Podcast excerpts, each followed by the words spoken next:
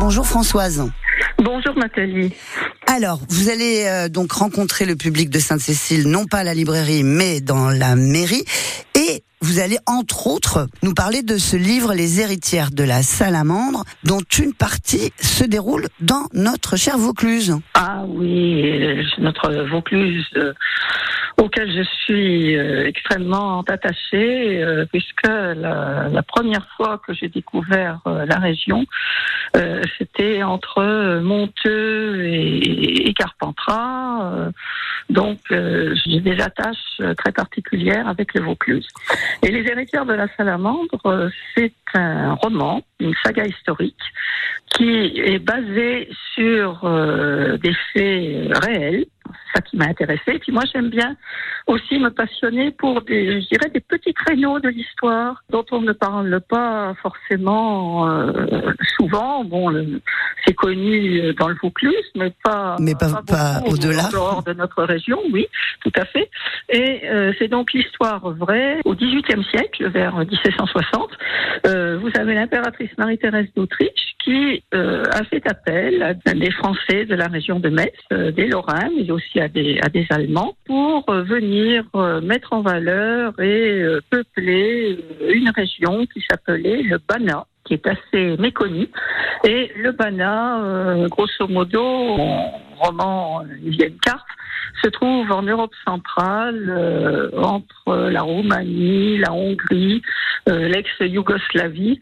Ce qu'elle n'avait pas précisé, elle leur offrait une exonération d'impôts, comme quoi au XVIIIe siècle, ça marchait déjà. Déjà, voilà. Hein la pas du elle leur offrait euh, des terres, elle leur offrait des chevaux, du matériel agricole, des semences, etc elle n'a pas précisé que c'était des marécages. Et donc, euh, nos pauvres pionniers, parce que c'était littéralement comme euh, les pionniers euh, en Amérique qui partaient vers, vers l'ouest, là, ils partaient plutôt vers l'est. nos pauvres pionniers ont dû...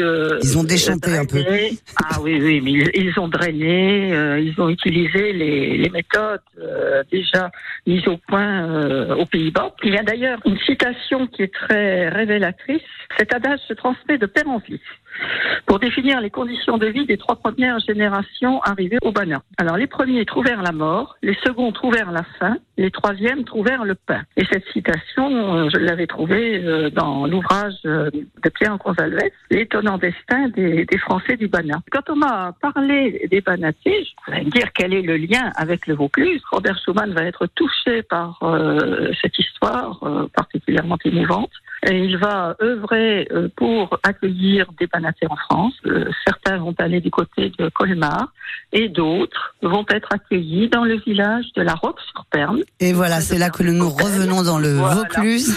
Alors, La Roque-sur-Perne était un village euh, déserté, il n'y avait plus d'école, les maisons tombaient en ruine, les terres euh, étaient laissées à l'abandon.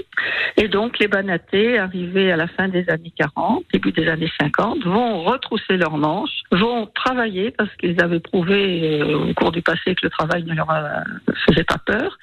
Et ils vont reconstruire, d'ailleurs si vous avez l'occasion d'aller faire un petit tour à la Roque-sur-Perne, vous avez des maisons superbes en, pierre sèche. Ah oui, tout à fait. Vous avez aussi dans l'église un triptyque qui retrace euh, l'aventure des Banatés. Comme ils vont arriver avec leurs enfants, l'école va pouvoir rouvrir, les terres vont être mises en valeur et ils ont vraiment participé, ils ont fait la renaissance de ce, village, de la Roque-sur-Perne. Alors je vous encourage à venir rencontrer Françoise donc à Sainte-Cécile-les-Vignes le vendredi 23 juin à 14h30, dans la salle de la mairie. Je vous souhaite de nombreux lecteurs et lectrices ah, et de belles rencontres. Bonne journée à vous. Bonne journée. Euh, merci infiniment Nathalie. Et je mets toutes les infos utiles sur la biographie, enfin la bibliographie de Françoise Bourdon sur francebleu.fr et sur notre appli ici.